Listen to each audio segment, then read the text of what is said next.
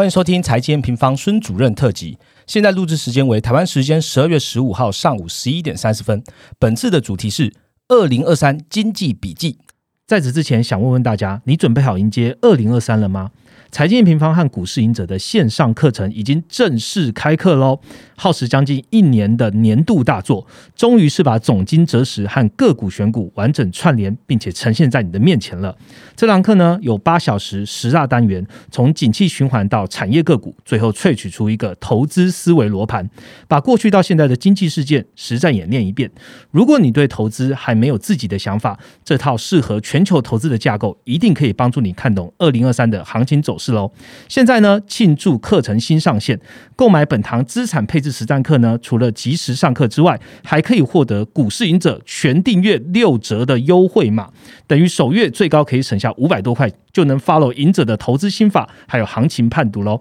点击资讯栏链接加入年底最佳学习机会吧，按下订阅后我们就开始喽。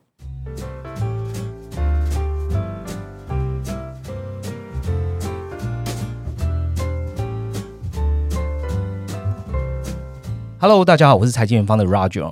十二月十四号公布了美国十一月的通膨嘛 CPI，基本上大家已经有底了，就是通膨见高这样一个趋势哦。我们在录音的今天早上呢，也是联储会的开会，也如预期的升起两码而已。OK，但怎么算呢？其实今年都突破了很多历史的一个记录年哦，不管是通膨啊，不管是升息的幅度。那我们看到二零二二年带来非常多的变化还有挑战哦。大家从原本的通膨啊就看不到车尾灯，到现在呢已经。还好了，开始关注就是经济主底的状况。那从今年开始的这个俄乌冲突延伸到能源问题，现在有转机了吗？还有中国因为政治因素让经济打底，是否有曙光呢？种种这种错综复杂的政经局势，究竟有谁能够来回答呢？OK，还是有这个人的。我们这集呢，就邀请到台湾经济研究院景气预测中心主任孙明德孙主任，再次和大家聊聊天喽。Hello，主任。主持人好，各位听众大家好。OK，谢谢那个主任哦，今天跟我们是远端录音。那还记得第一次邀主任上节目是大概是二月的时候，大家那时候反应超好的，就觉得很过瘾。所以呢，一开始想要问主任一题很简单的问题，呃，终究是二零二二年底了嘛，哦，朱孙主任对这一年有什么样的想法吗？呃，年初的时候，我记得录那个节目的时候，大家觉得那时候的经济应该还好吧，在疫情之后应该有曙光。就没有想到二月以后有俄乌，四月有中国大陆风控，下半年美国通膨，然后又把美国的购买力给吃掉了，所以今年俄乌疫情联准会这些事情就把整个经济的步调打乱了。不止今年不如原先的预期好，甚至连明年现在大家都预期美国的经济大概就零点几。欧洲的经济大概就是零成长，当美欧的经济明年都不好的时候，所以经济是连续两年都在往下滑，刚好符合了我们之前有跟大家分分享过的，联准会在二零二零年就有一份报告说，疫情之后的第一年是报复性反弹，是接下来的经济要连续掉三到四年，那我们现在才是掉第一年，然后你最近也听到了很多厂商什么库存增加了，是，然后有一些。呃，自行车厂商也传出了一些，他的财务操作也开始受到大家的一些关注。是，所以这些问题，我想在明年这些问题并不会解决，而且会更加的多。所以在这个时候，我们来听一下二零二三年的经济展望，我想对大家厘清一下明年一些。呃，基本的概念会很有帮助。OK，好，谢谢主任帮我们破题破了很多东西哦。等一下，很多内容都会在我跟主任的聊天里面会聊到哦。今天节目一样分两个部分，第一个部分呢，我们从今天刚开完的联主任开始聊起了哦，还有美元接下来怎么走，还有台湾央行哎，在录音的之后就要台湾央行也要利率决策会议了，那会有什么动作？我们把它拉长一点来看。第二个部分呢，我们从台湾哦，护国神山啊，台积电创办人张忠谋曾经说过的话：全球化与自由贸易几乎已死。来这个当我开头来聊聊全球化还有地缘政治有什么改变，以及二零二三年的经济关键字是什么？那我们就开始今天的节目啦。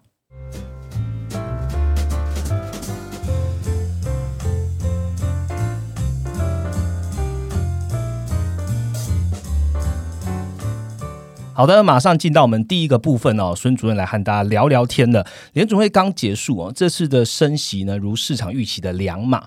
不过呢，这个升息的终点呐，从点阵图上面来看，又有稍稍的往上跳。那我想问主任，这次看过联总会之后，你觉得联总会什么时候会转向？会因为什么原因而转向呢？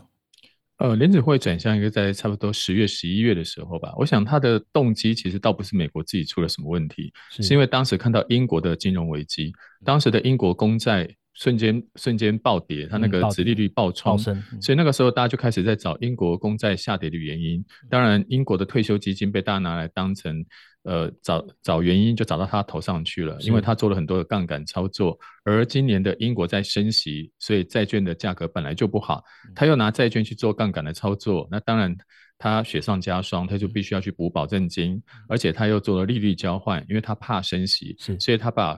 固定利率留给了自己，变动利率交换给了别人。那因为你的利率在上升，你的对手那一家那个金融机构一定会亏损累累，他就要涨你的保费，要求你付更多的合约价格。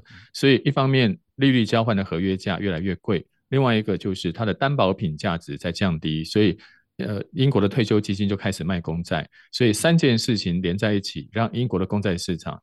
然后让大家觉得都不太能够相信，所以那个时候英国的央行赶快介入干预。当然后来的首相下台，财政部长下台，然后新的苏纳克首相看起来他不但不是减税，而反而是要增税，让大家觉得说，哎，现在英国的政策比较比较靠谱了，比较。合乎一般的想法，市场所以英国公债没问题了。但是英国公债爆发的危机也提醒了美国，美国也有这个问题。美国公债前一阵子因为美元太强，所以日元重挫，然后人民币重挫。你知道日本跟中国大陆手上有很多美国公债，套债了。所以对他们来说，他们如果要护盘的话，最好的方式就卖掉你美国公债。所以美国也会担心流动性不足的问题，不止在英国，美国也会发生。所以财政部长耶伦先说了。他们也会仿效英国来采取呃适当的时机会做一些干预的动作。联准会就在十一月也发出了同样的讯号，他们也发现市场的流动性有一些问题，所以呢，他们也说他们升息的步调之前都是三码三码一直升，就像你每餐吃三碗，吃到都升的受不了了。那接下来不要吃三碗了，接下来吃两碗两碗，就是你本来要升两次三码，现在变成二二一一。然后变成这样一个步骤的话，市场比较有时间去消化掉金融紧缩这个讯息，所以这一次当然不出大家意料之外，现在就变成两码了。而且它的明年，我看明年上半年可能还会再升个一两次到三次，但升息的幅度就会更小，可能我们刚刚说的从三码三码变成二二一一，所以现在已经两码了，接下来就是二一一。然后，但是联准会这次也当然埋了一个伏笔，也就是大家常说的呃。口嫌体正直啊，这个好像常有人都有在说这个话。他说嘴巴嘴巴里面还是不饶人，还是说我现在还是要继续升息？但其实你的动作都已经慢慢在放缓了。所以金融市场虽然一开始觉得，哎，他讲话好像还是蛮重的，但其实他的动作，接下来升息的天花板大家已经看到了，大概就是百分五个百百分之五，大概就略微高一点点，高那个一趴两，高那个零点一零点二，其实是。对我们一般的民众来说是没有什么太多感觉的，所以联准会的转向，其实我觉得跟英国的金融危机是有关系。另外，最近我们也看到了很多像虚拟货币、像法国的养老机构，还有一些其他的一些呃金融机构跟金融资产，还有美国的房地产市场，慢慢都透露出来一些不寻常的一些讯息。所以联准会的货币政策转向，我觉得他已经看到了一些危机。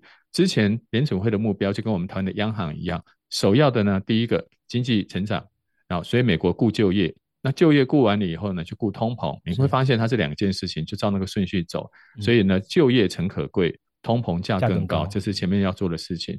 但是如果发现了金融风险，不管是虚拟货币或者是养老机构这些杠杆操作都发生了一些问题。最近美国还有一些呃对冲基金啊，他们也发生了一些挤兑的问题，所以慢慢已经发现到危机了。那前面的就业跟通膨可能就先放到后面，先去顾金融危机。所以联准会这一次的暂缓升息的动作，我的解读到跟市场可能不太一样。他不是认为通膨真的已经缓和了，那只是他的说辞而已。他真正关心的是，万一要是爆发金融危机，过去这两年的努力都会白费。所以若为风险故，两者皆可包。我把前面的几句再说一次啊，就业诚可贵，通膨价更高。若为风险故，两者皆可抛。现在担心的是金融的风险。OK，好，那我想要问一下市场，就是在联储会会议之前，他们在讨论，然后联储但会议之后好像没有人讨论降息。OK，刚刚讲的是升息转向嘛？我想问主任说，那降息，你觉得二零二三年还有可能会发生吗？呃，我觉得现以现在的时间点来说，其实联准会跟央行跟我们大家都一样，联准会对于未来都是一些很重的不确定性。大家都觉得说联准会可以看到。半年以后，我觉得根本不可能。联准会主席在去年的时候，这个时去年年中的时候还在说通膨并不可怕，结果呢，到了七月的时候还说这个通膨只是供应链的问题，到了十月份就转向了，所以他怎么看得出来？一年之后的事情，而且明年的经济变化还是很大的，嗯，包含最近中国大陆的解封也是突然就就解封了，是，然后再加上欧洲的能源危机悬而未决，所以这个时候你说他现在就知道什么时候要开始降息，我觉得他不可能。那个点阵图大家仅供参考，那点阵图也是天天变来变去的，嗯，都是大家每一次开完会以后大家讨论讨论，自己画出来。我就像对，就像昨天晚上什么哪个足球队踢赢了，大家就会开始事后诸葛亮说，哎，刚好那一脚踢过来，然后这一脚又踢过去。然后采取了铁桶式的战略，所以会赢。那都事后诸葛亮。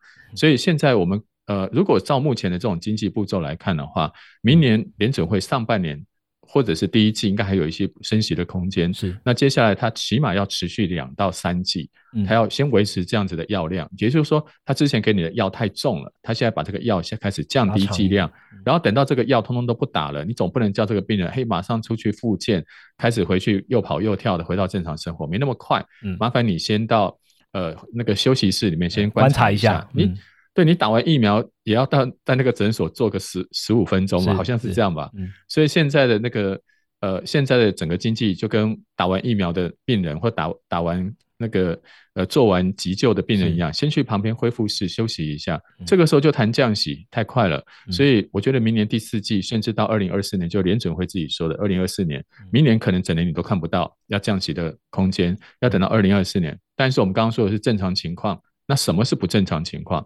万一要是明明年美国的。比如说金融重挫，风险大跌，嗯，对，风险来了，若为风险故，两者皆可抛。那句话非非常实用。如果万一有金融风险来了，联准会不要说降息，连现在的 Q T 都可以给你转 Q E，对他来说，对啊，现在的货币紧缩可以随时转量化宽松。那么你不要忘了，虽然联准会的升息到明年年初就会暂时告一段落，是它的缩表还在啊，它每个月还要缩一千亿，它一年要缩掉一兆，所以。缩表的压力其实一直都在市场，我们觉得最近大家听到的消息啊，都是欢欣鼓舞，联准会升息到顶，天花板到了，嗯嗯，结果你的下面的瓦斯被人家关了，你的热水还是烧不起来的，所以大家还是要关心联准会整个缩表的动作。那我们再归纳一下，我们刚刚说的联准会可能最快的降息的动作，最快要等到明年的第四季或者到后年，除非发生金融危机。那你要注意，联准会事前一定会有个动作，就是它的量化。紧缩会先停掉这件事情，如果不停掉，你降息有什么用？变成上面上面好像在在加热，其实下面在关瓦斯，那你的动作是不对的。你不能油门跟刹车两个一起踩。所以当联准会要做其中任何一个动作的时候，一定要把缩表这件事情给停掉，到时候再来谈降息。所以我们市场是有。呃，足够的时间去观察联准会做这个反应的动作。OK，好，谢谢主任的说明哦。我我突然想到，就是我跟我们的小编，然后在讨论，哎，这一集要找孙主任啊。然后我们啊，那太好了，就是主持人的成分可以很少，因为主那个主任都会帮我总结了哦。所以大家如果在听主任讲前面讲的内容，你都要特别关注主任讲的最后那几段话，因为他都会帮大家做一个 summary 了。好，那接下来我要问一个台湾央行哦。呃，台湾央行现在还没在我们录音的时候还没有开会哦，但录音后就会公布。我们先不预测，就是呃下午可能会发生的结果。我们拉远一点来看，主任，你觉得台湾央行会和联储会同步吗？它的升息步伐会在相同的时间点，还是你认为台湾央行可能会快一点点结束呢？呃，台湾央行跟美国。联准会的动作其实不应该是一致的，因为两边遇到的问题并不一样啊。嗯，美国联准会现在遇到的问题是通膨还是很高，七趴以上。那台湾的物价上涨率只有二二出头一点点，因为我们台湾用其他部会的力量去分担了央行的压力，因为我们台湾面临到主要是输入型的通膨，我们的内需这两年遇到疫情，我们也没有像美国解封或印了一大堆钞票，所以我们的内需没有那么强。我们主要是因为输入型通膨，是因为进口的东西很贵。那我说谁分担了它的压力呢？第一个，我们的政府部会降低了能源进口能源税了。还有进口货物税这些东西，让进口的物价不要直接反映到民众的压力，这是第一个做的。第二个就是台电跟中油，他们有很多的电价跟天然气，它也没有涨价，没有反映国际价格，所以这不几个部分分担了央行的压力，所以央行本身就不需要升息生态猛。你看到我们旁边的韩国、新加坡，他们的物价上涨率都是四趴五趴以上，所以我们台湾民众在抱怨的时候，其实应该看看别的国家。物价涨个五趴、八趴、十趴的一大堆，那我们台湾的物价还相对稳定，所以央行你看到现在的利率那个物价水准大概就二点多，所以你的利率这一次如果升到再加个半码，也就最多到百分之二。也就也就差不多了，你不用像别的国家什么升到四趴到五趴，那个实在太高，因为我们的物价就没有涨这么多。但是我提出一个不同的观点，大家认为说，哎，这次的央行应该是升半码或更高。其实我觉得另外一个考虑，也是我最近在外面演讲的时候遇到很多厂商在反映了，他们其实在第四季的时候资金融通，银行的贷款已经不像之前的态度这么好。额度那么高，或者是非常希望你借钱。最近很多的企业已经借不到钱，所以在这个节目里，我们特别提醒大家，美国流动性不足的问题，难道台湾就没有吗？其实台湾好像也有这样的一个情况。最近你听到很多企业说啊，库存过高，或者有些企业呃企业要求它的呃供应商票期要展延。哎，你会发现他们怎么会出这种事？他们都是大公司哎。那如果呃，金融这个融资出了问题，找银行就好，反正银行烂头存一堆。是这句话，如果在三个月以前、半年以前说是对的，嗯，但是最近发现了，已经这句话已经不对了。银行开始在它的放款开始戒慎恐惧，有一个原因是我我我我请教了一个银行的高层，他告诉我一个原因是因为，呃，今年因为很多的银行他们在投资上面，那他们的公债啦，他们的股票部位。都有一些损失，所以造成他们的资本失足率没有像之前这么高。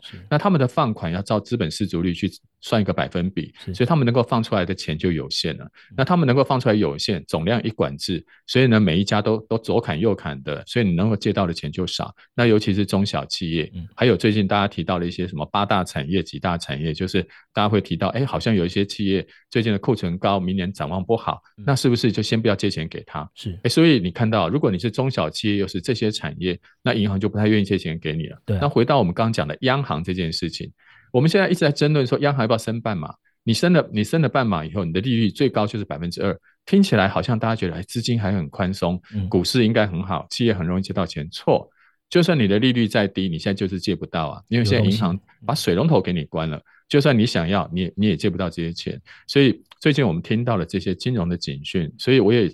呃，透过一些管道，包含我们台经院的长官，他们有时候会开会的时候，也请他们提醒我们的央行，这次一定要提醒央行，不管你的利率高半码一码，这个不是重点。现在有很多的中小企业是借不到钱，就算利率再低，你也借不到。是这个时候，我们是不是应该不只是价格的问题，就是升半码、升一码是价格的问题，我们还要注意那个量的问题。市场上的资金好像不太够了，所以我们刚刚说的美国的问题、欧洲的问题，其实台湾有流动性。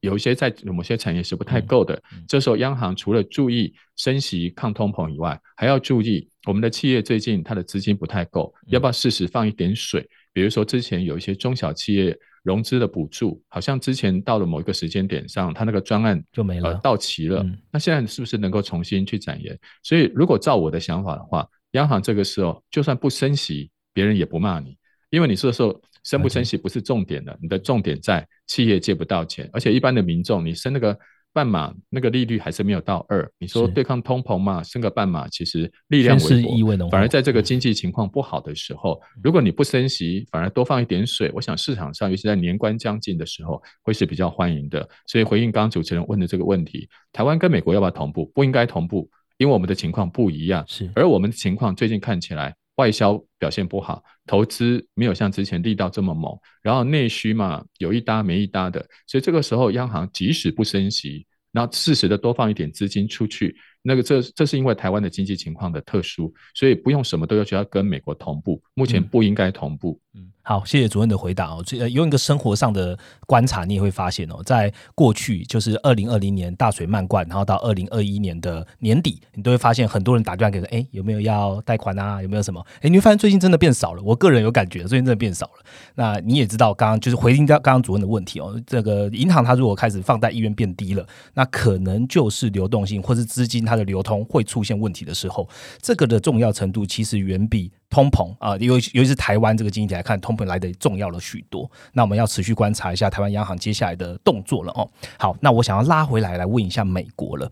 呃，联总会的一切动作啊，其实始于就业跟通膨啊。那当然，今年主要就是对抗通膨。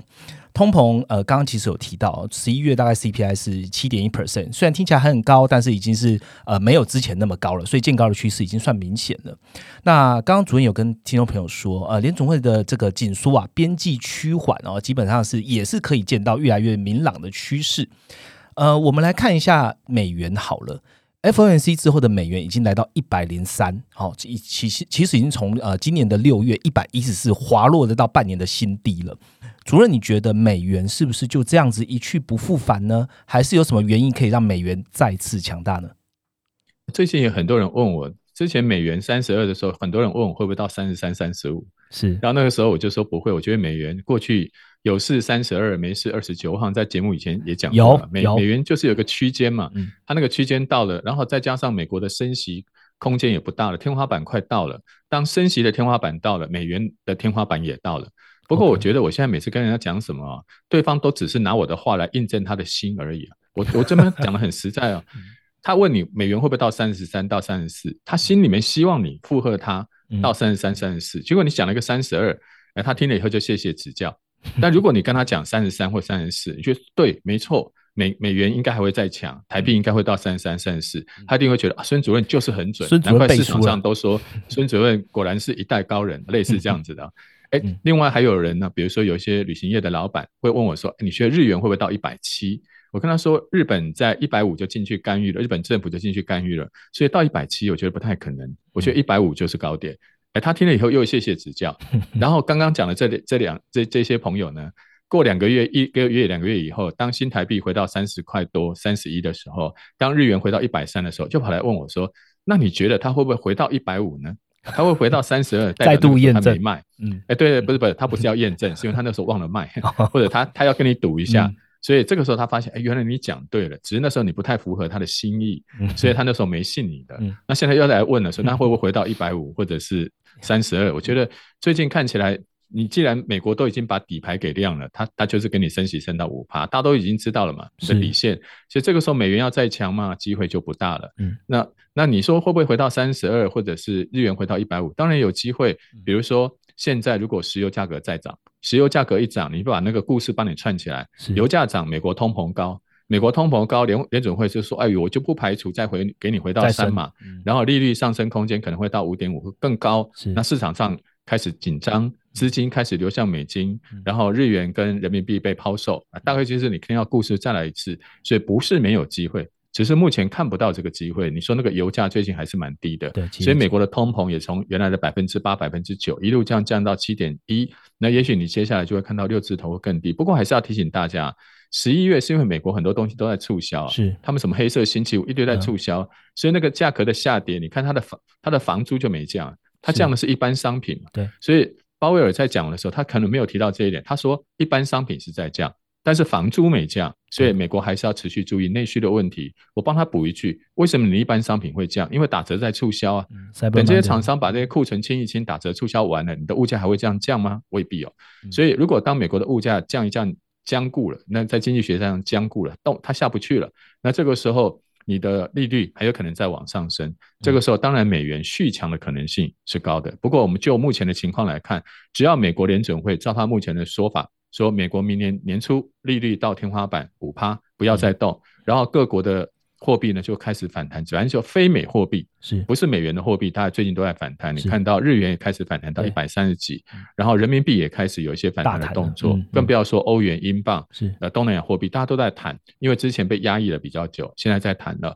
然后另外一个，我我提醒大家，我最近的一个观察，一个很特别的现象是，以前国际油价在涨，原物料在涨的时候，美元是贬的。二零一五年以前是这样的，但二零一五年以后，能源价格跟美元是同步的，嗯。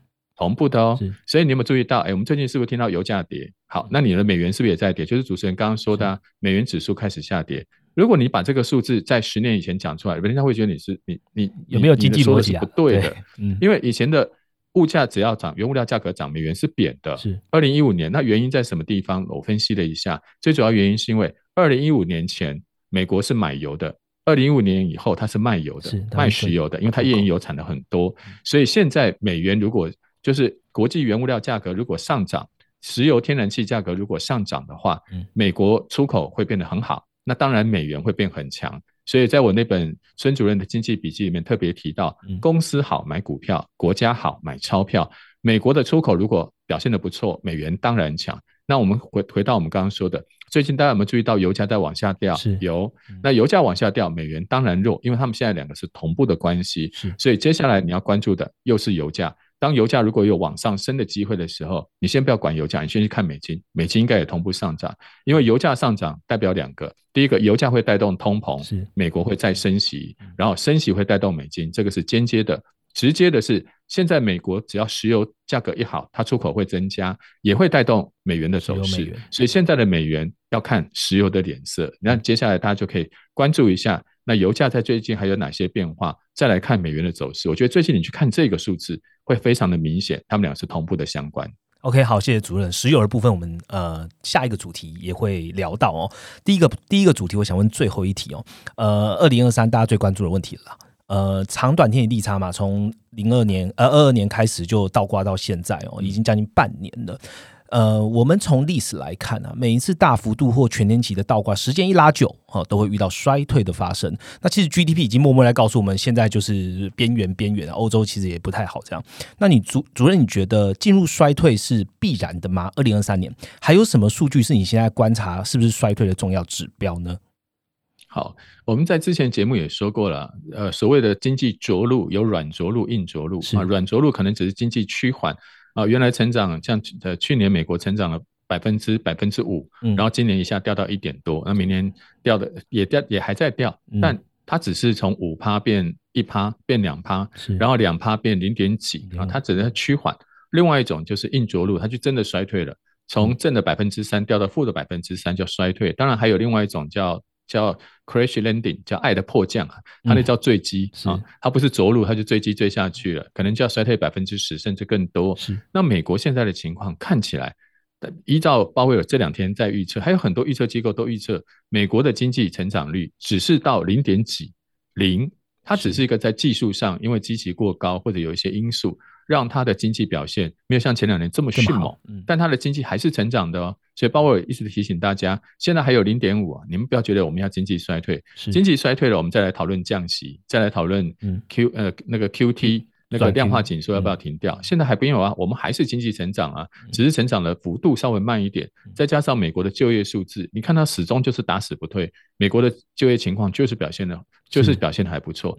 以前大家都觉得说，哎，那个物价上涨。其实会带动就业，也就是物价跟失业率是反方向的。所以你最近看到物价还有百分之七，所以你的失业率也高不到哪儿去。那明年呢，你的物价会可能会从百分之七降降降降到百分之三、百分之四。是，那到时候你的失业率会不会上来？即使你的失业率上来，我看大概也上不了多，也上不了多少。所以就业的情况还算保持的稳定。这个时候。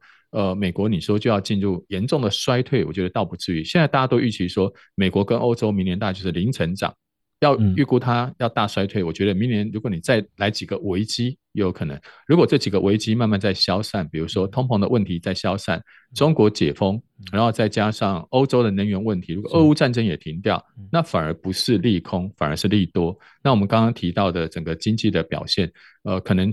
就就维持在现在这种零点几，但是如果我们现在提到的一些因素了，比如说呃，明年再发生哪些经济风险，比如说俄乌战争扩大，是中国再次封锁，如果再有这种事情的话，那美国、欧洲的经济就可能要负成长，负的很多。所以，我们过去看这个利率倒挂，十次倒挂九次衰啊，经济会衰退。但是这一次看起来，呃，它的经济表现是不好。那也许也也许会出现什么负零点一、负零点三这种衰退。不过，即使出现这种数字，我也不觉得它是一个很严重的问题啊。它可能跟过去那种经济衰退、失业暴增，然后整个金融市场一片恐慌的情况是不太一样的。所以，我觉得我们明年再看看，如果现在这几个利空因素慢慢淡化掉，那美国明年跟欧洲明年大概就是零点几的成长。那即使趋缓，也还不到真正的衰退。真正的衰退，可能明年再发生什么大的经济事件。天灾人祸这种事件，让美国的经济直直接到负极，或者是欧洲的经济负极，那个到时候才是真正的衰退。所以目前看起来，全球经济是没有前两年好。是，但是你说提到什么悲观啊，或者是我们仅最多只能用保守这个字。OK，好，明年的经济用保守看待会比较适合。你说用悲观，我觉得现在好像没有到悲观这个程度。今年的下半年可能还比较悲观一点，厂商的存货暴暴增，暴增，然后。呃，销售突然就卖不动了。但明年这些因素，比如说像待会我们会提到的中国大陆解封这个因素，对于明年的销售应该会有一些帮助。所以明年应该说保守一点会比较好。但你说要悲观，明年大概没有今年下半年这么悲观。OK，好，谢谢主任哦。我们花了一个主题的时间，好好讨论的美国联总会，因为它毕竟是全球的消费的终端嘛。然后也花了时间了解一下台湾央行究竟会不会同步。下一个主题，我们来好好聊聊二零二三还有可能会发生的什么样重要的经济事件呢？下个主题见。以下是有赞推广，大家记得我们在总经论坛邀请 XRS 共同创办人 Wen 讨论了 Web 三区块链相关的新兴科技趋势吗？如果要落实到真正的数位资产交易，像是投资加密货币，那么国际级资安团队旗下 XRX 就提供了一站式创新的解决方案哦。XRX 是一家国际级的交易所，拥有美国、加拿大、立陶宛与台湾的牌照与登记许可，并获得国发基金投资，遵守国际防治洗钱机制，并通过 ISO 二七零零一国际治安标准规范，打造干净安全的平台生态，是你开始拥有数位资产的最佳起手式哦。XRS 呢，直接对接美国多家银行与台湾境内银行哦，它支援了全球多数国家美元账户，不管你账户设在哪，都能顺利出入金。在 XRS 平台稳定币与美元互换，单笔最高九万，报价保证五分钟内不划价，不限转换次数，想换几次就转换几次。不仅如此哦，XRS 用户呢，往内互打还免费哦。点选 xres 平台上的 BitCheck，输入 xres ID，就能立刻互转加密货币，不限额度，还可以打合约。稳定币与加密货币 P2P 交易、跨境支付与 Web 三项目方营运都好用。对数位资产交易感兴趣的朋友，可以下载 xres App，直接支援美金交易对，用美金就能买比特币喽，体验最安全且有美金的平台。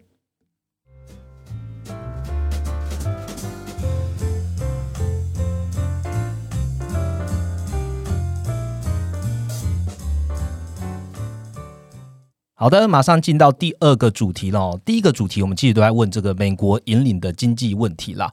那其实 N 平方在呃我们的快报做了一个这个二零二三的展望系列，里面要包含到的内容呢，也就是接下来我会问主任的内容。所以你可以看一下 N 平方写的报告，了解一下数据，也来听听主任究竟对二零二三这些重要的大事是怎么讲哦。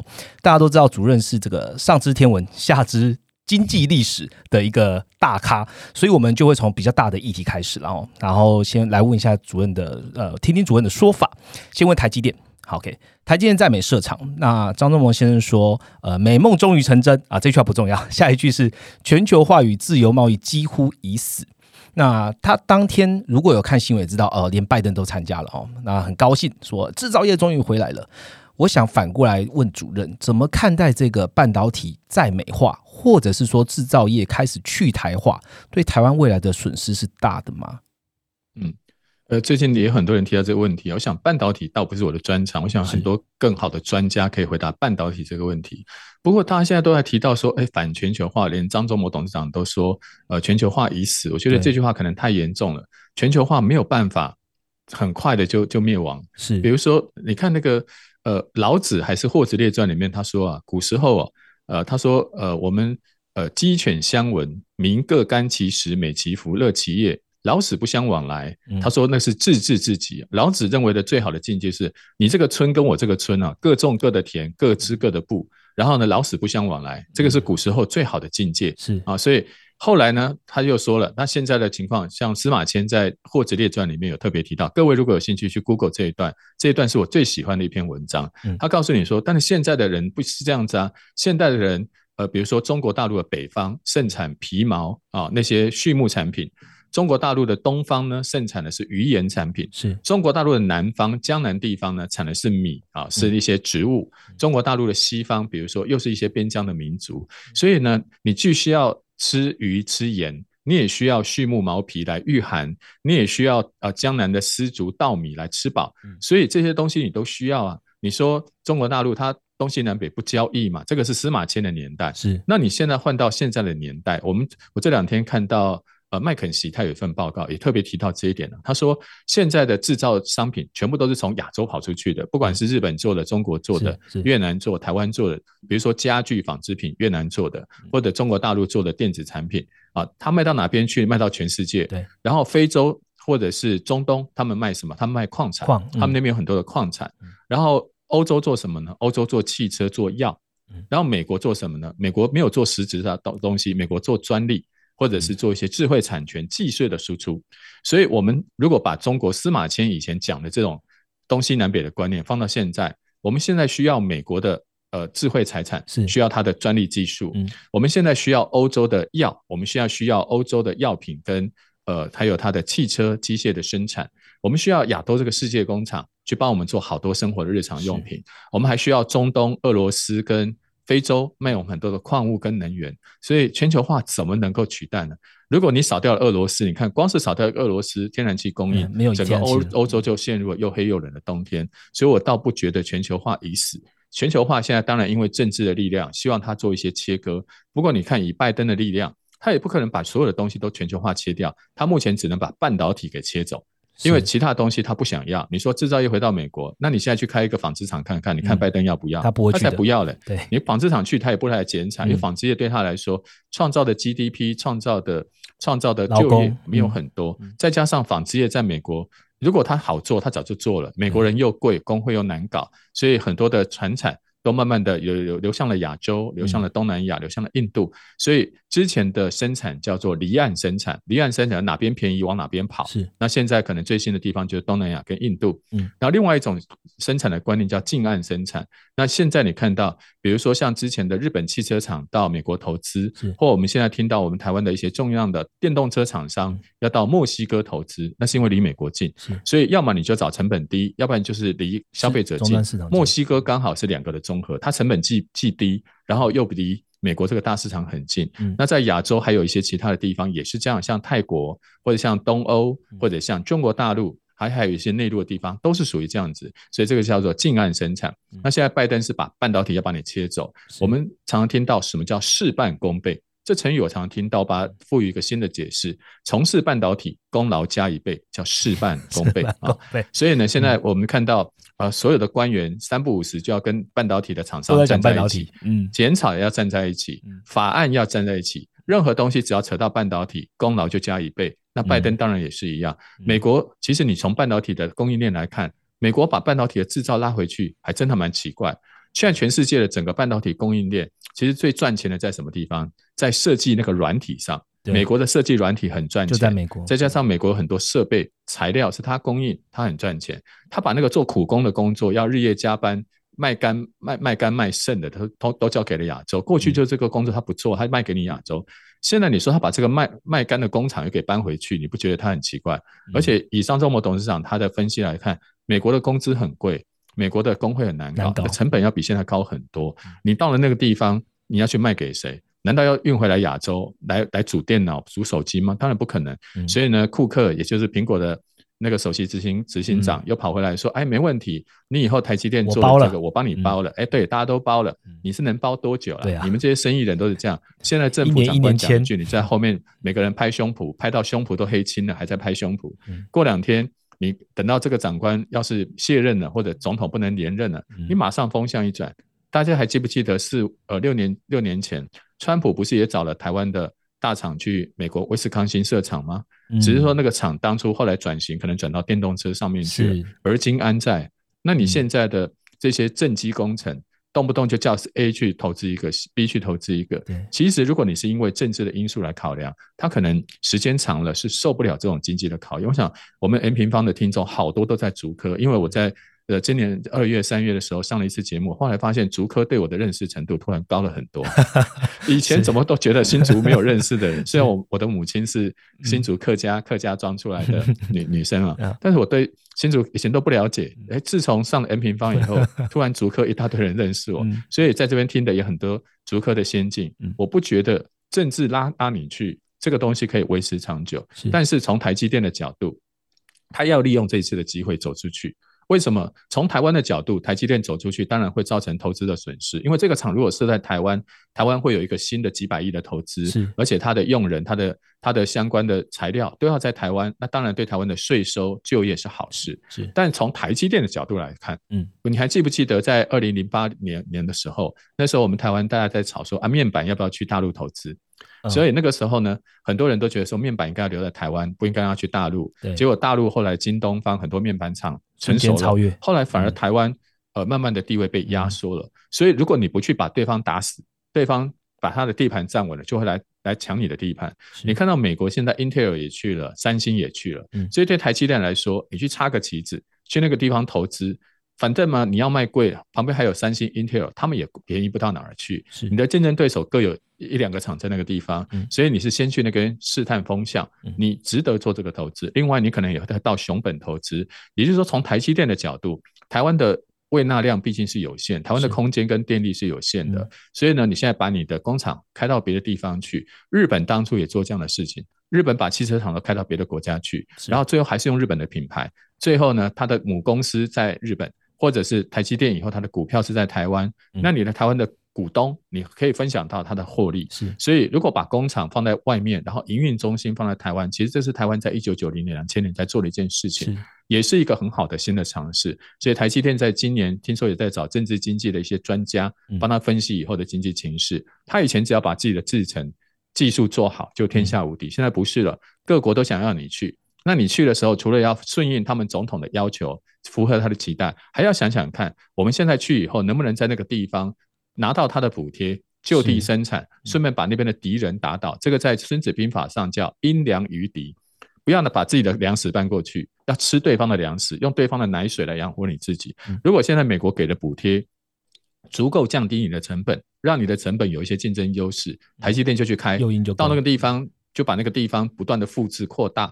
然后，当台积电在台湾，比如说有有十个厂、二十个厂，以后在每个地方都来个五个厂、八个厂，那台积电的规模会比现在大很多。那到时候的台积电，虽然你会发现那些厂可能不在台湾，在台湾的经济账上面是个损失，但对这间公司来说，它的触角延伸到全世界，全球化了。所以虽然。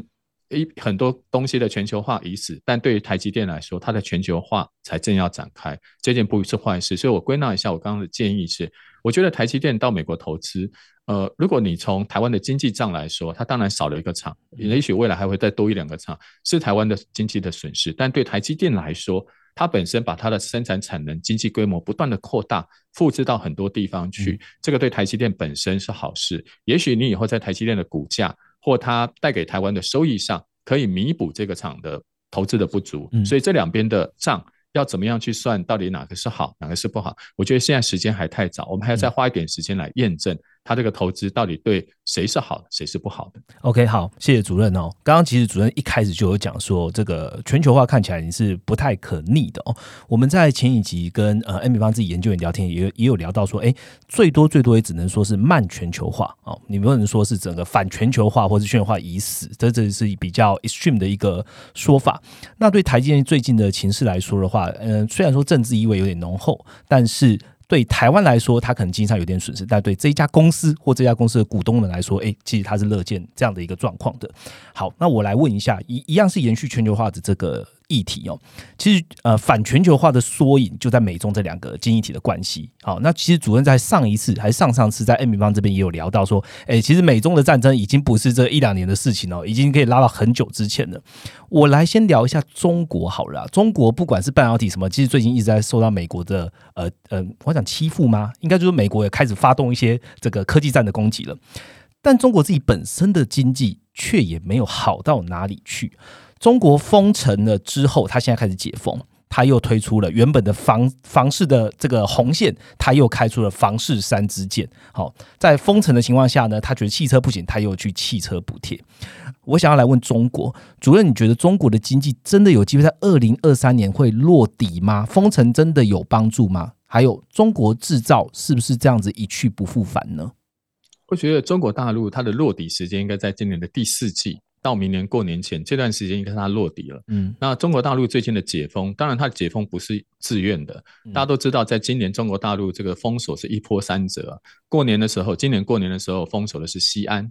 然后到时候四月封锁了长三角，然后长三角那个时候把中国大陆经济整个打到零成长，吓坏了。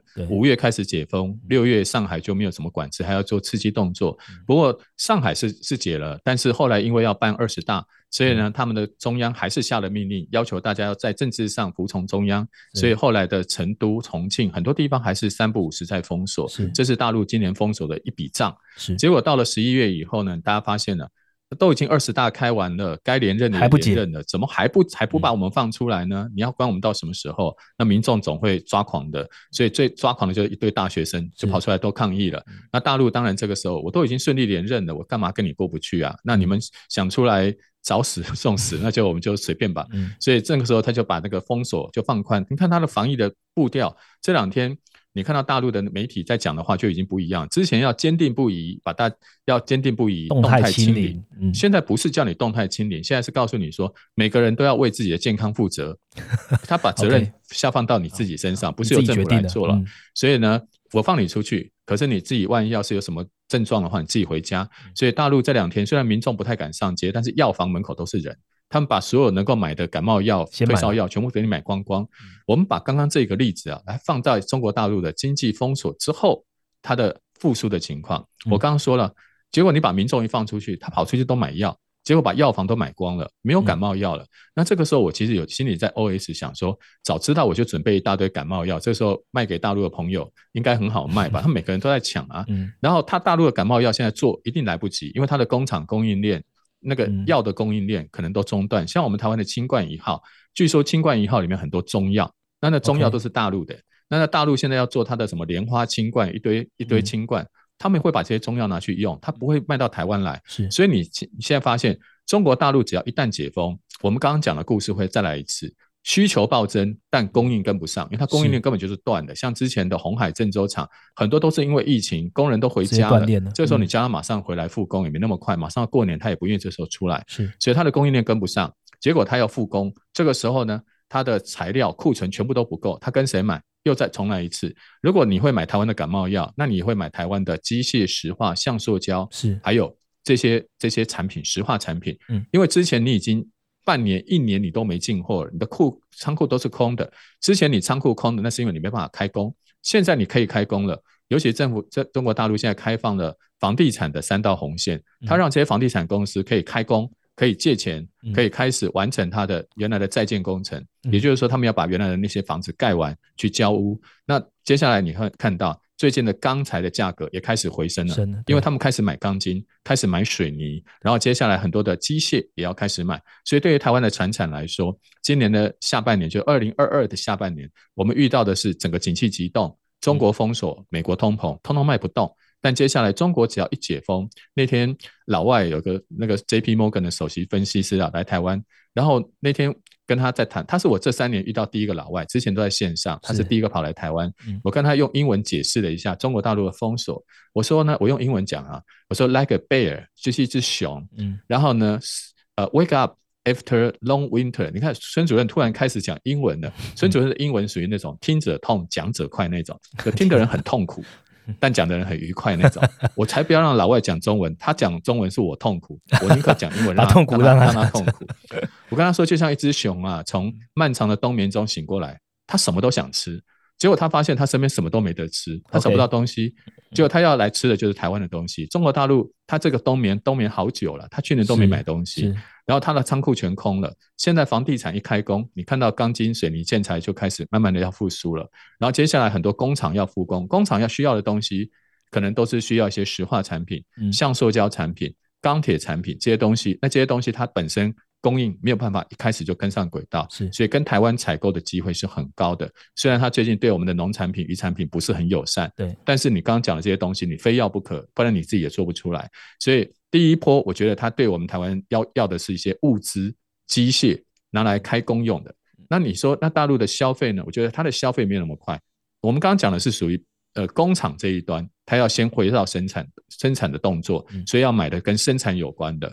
接下来，他的民间消费要要回复，我觉得要等到明年过年以后，OK，因为他的防疫政策应该会等到两会之后才会有更进一步的放宽。OK，他现在对于那种观光客还是管的很多，对，还有你的跨省交流还是时不时就会管。而且大陆的民众本来在冬天就不太会去，就是也就是他的那个整个经济活动就是不会这么强消费。嗯，对，等到过年之后。它进一步两会之后放宽消费才有可能带动，所以我觉得我们现在先期待大陆带给你的商机是解封之后先回补库存，然后呢一些一些跟银建业相关的工厂开工有关的这一部分会先复苏。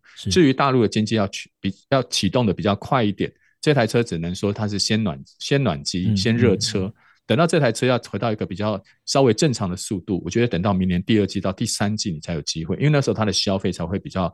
复苏的比较快，所以这也是一个好消息啊。嗯，起码你说现在美国要等到明年还是经济零成长，欧洲零成长，起码中国大陆有先一点动作，至少应付这个北极熊目前要吃的东西，也够我们养活一阵子的订单了。那接下来大家也不要觉得说，啊，那中国大陆以后会持续变大，这只北极熊没有在发育啊，它不是发育，它只是睡太久出来吃东西而已，好不好？恢复体力，它它只对，所以中国大陆可能要等到明年七八月吧，等那个习大大把他的领导班子全部都。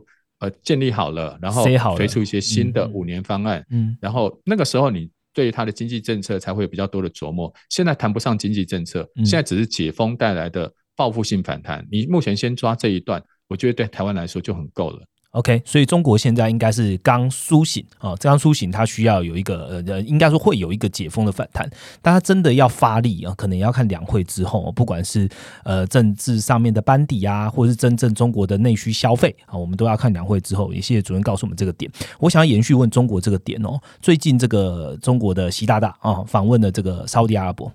那呃高规格的接待嘛，那我们跳脱伊朗的政治议题啦哦。那这个中间有一个关键的经济讯息，就是诶，中国看起来要努力推动人民币购买石油和天然气。OK，那孙主任，你觉得这个事件来说，对美国啊，石美石油美元啊，是不是未来有个影响呢？或者是以直接影响到美国的页岩油呢？好，我想把人民币这个议题再拉高一个层次，应该不是只有石油要用它，应该是整个贸易。都要用更多人民币，所以我觉得人民币超英赶日是很有机会的。什么叫超英赶日呢？现在全世界前五大货币是美元占五成，嗯，欧元占三成，接下来用的就是英镑、日元、人民币。是。人民币其实排第五，在各国的外汇存底里面，它占的比重大概只有两趴。各国的贸易结算里面用人民币，就是以全球的比例来看，大概只有一点多，不到二。嗯，可是中国大陆的贸易占全世界那个比重是很高的，比美国还要高，它是全球第一名。你占全世界的贸易比重这么高，结果大家都不用你的货币，大家都跑去用美金，这个很怪吧？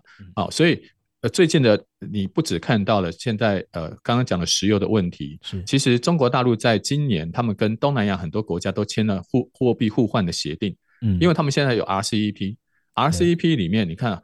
美国自己不愿意加入 RCEP，连 CPTPP 它都不加。对，所以现在东南亚国家都跟中国大陆生意越做越多，机会来了。我们两个生意越做越多，干嘛拿美金呢？我们干脆就用印尼盾直接换人民币，越南盾直接换人民币，以后大家就直接换就好了。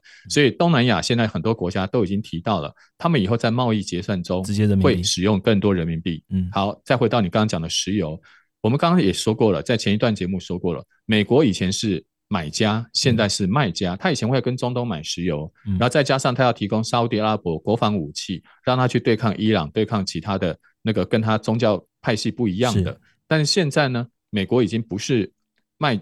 买家，美国现在是跟你一样竞争对手了，所以你看到这几年，再加上他跟沙特阿拉伯王储之间有一些争议，是。啊，他说他说人家有一些刑事案件，所以沙特阿拉伯那个王储根本就不理他们，对，所以拜登之前去拜访没有用。中东的时候，要求增产，他们不理他。习大大这次去，哎，你知道中国大陆现在是最大的买家，俄罗斯的天然气跟中东的石油，以后他都是最大的买家，你跟最大的买主。当然有机会用人民币，但是沙特阿拉伯绝对不敢目前讲这句话。对，其实，在美国的智库报告里面都已经提到了，沙特阿拉伯一直很想用人民币直接结算。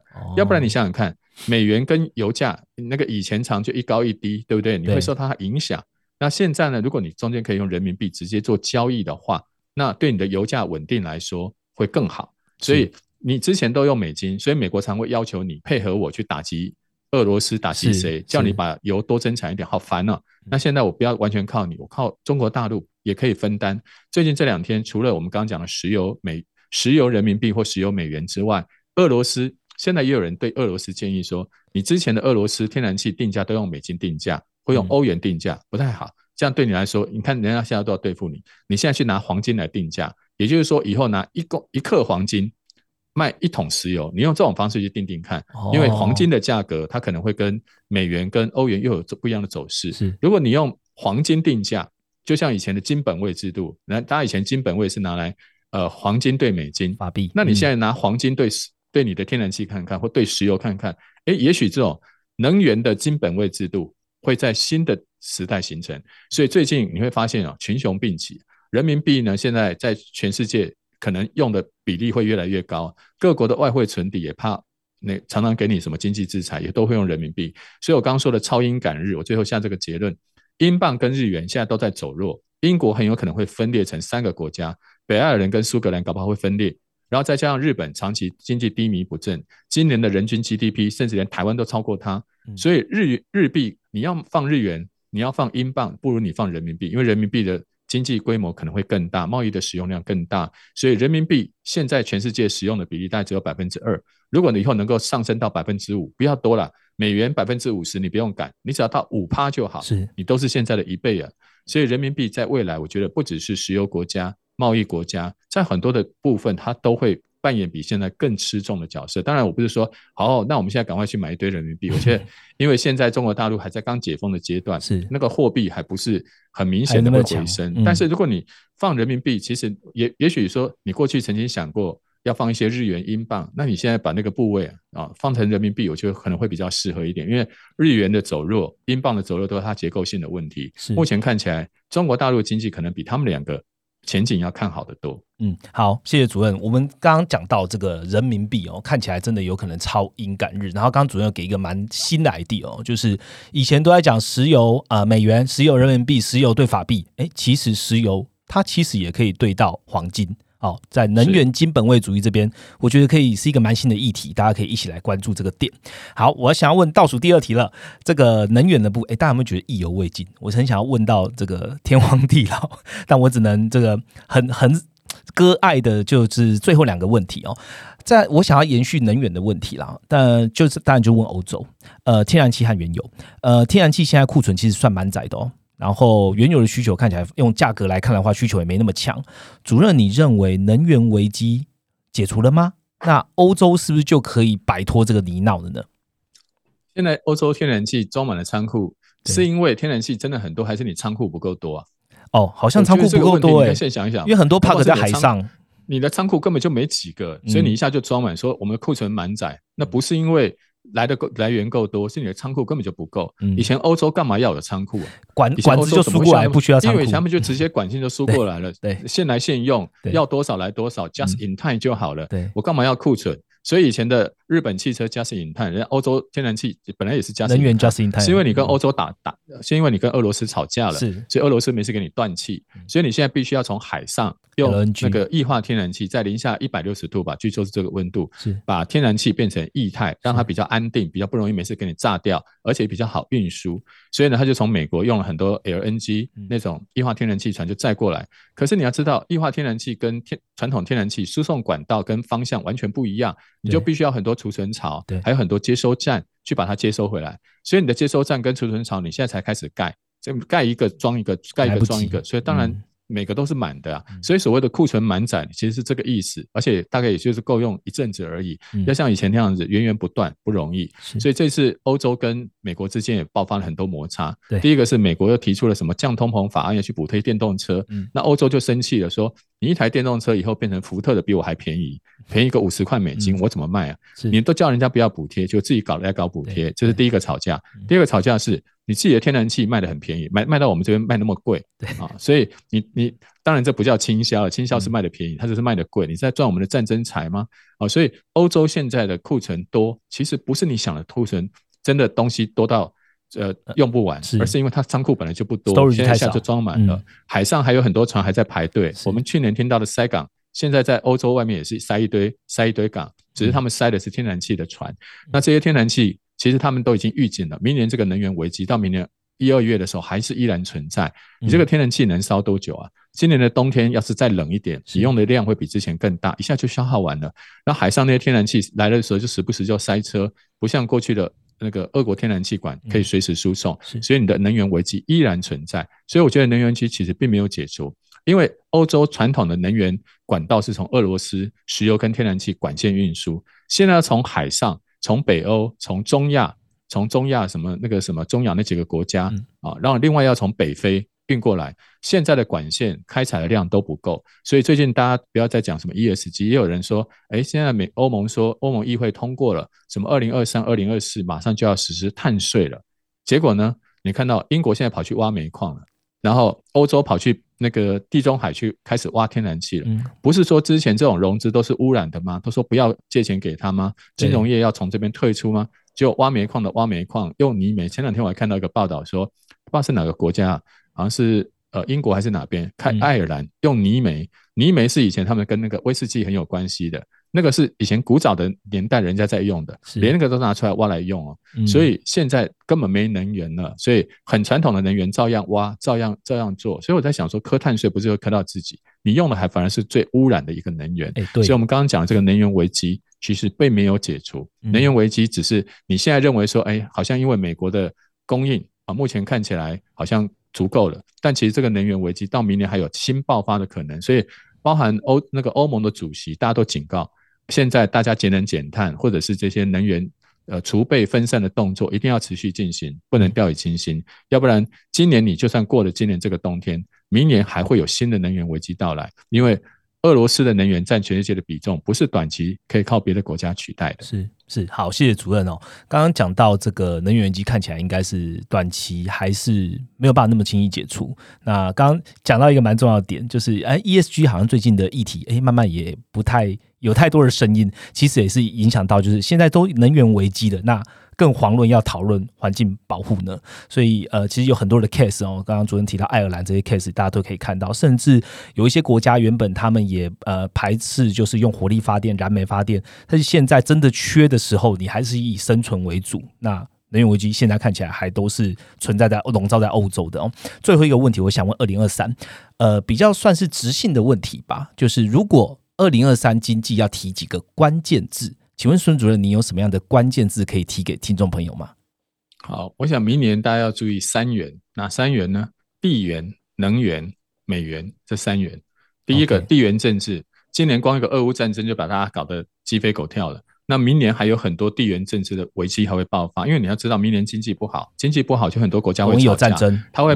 对他会把自己内部的问题转移到国外，都说是别人不好，害他自己经济不好。所以地缘政治，我们今今年看到是俄乌，那我们楼上南北韩现在没事就要丢床垫，而不是丢飞弹啊！丢 床垫的是一对夫妻啊，丢丢丢飞弹，要是飞弹不小心不小心呃误伤了日本或者是北海道或什么的，嗯，对，那我们楼上马上就打仗了。嗯，然后另外当然我们的台海钓鱼台南海本来就是大家认为高战争风险区，所以先不要管人家远在天边的，光是我们楼上。隔壁楼下就常常都是呃地缘政治的风险区，这是第一个叫地缘。第二个就是能源，我们刚才也提到很多能源的问题。能源问题，俄罗斯要是俄乌战争不解，你这个能源问题在时不时的就是不是天然气涨价就是石油涨价，那各国也会不堪其扰。今年的欧洲很多国家都已经花了 GDP 的百分之三去补贴民众用油用电，还有日本最近也提出来，但，岸田文雄也说明年开始要补贴。日本的电价，民众电价百分之二十，然后油价好像是百分之十，也是要花好多钱，所以能源危机依然存在。第三个是美元，现在今年你看到是美元猛升，要是明年美元开始走弱，那不就变成大家又来个新的困扰？因为很多东西都用美元计价，还有明年的生意本来就不好做，你美元还在贬值，就变成说台币要升值，大家都在升值，这个时候经济不好，你还在升值，那不是大家更难过吗？所以明年的关键字，我想三个元是大家最重要的。地缘、能源、美元，包含了金融面，包含了政治面，包含了能源危机，都在这三件事情会影响到明年本来就疲弱的全球经济啊。所以明年如果你把这三个元弄好的话，你大概就可以抓到呃一些新的投资机会啦，或者是一些风呃趋吉避凶，不对，趋吉避凶啊的一些方向。好，谢谢主任，最后用三元帮我们做一个收场哦。相信今天的听众朋友有听到，应该是。赚到了哦！那今天的主题其实聊下来啊，在这个时间点，不管是用台湾还是世界，其实都在一个转折点上面，包含了经济的转折啊、能源的转折、地缘的转折哦。所以要你要怎么样像孙主任一样看清这个局势呢？那就一定要来阅读孙主任的经济笔记哦。这本书其实内容涵盖了贸易战啊、科技战啊、疫后商机啊，然后经营挑战到金融投资都有。我觉得里面的。标题哦，或是里面的讲话也很有孙主任的风格哦。例如说，这个好公司要买他的股票呢，好的国家要买他的钞票啊。其实刚刚主任已经聊了蛮多了，这么有趣的书啊，其实现在在这个排行榜上也是前十名榜上有名的，非常受到欢迎。那我大概 Google 了一下，就有很多人讲说，哎，经济学是我读高中最惧怕的课程，但这本书颠覆了我的想象。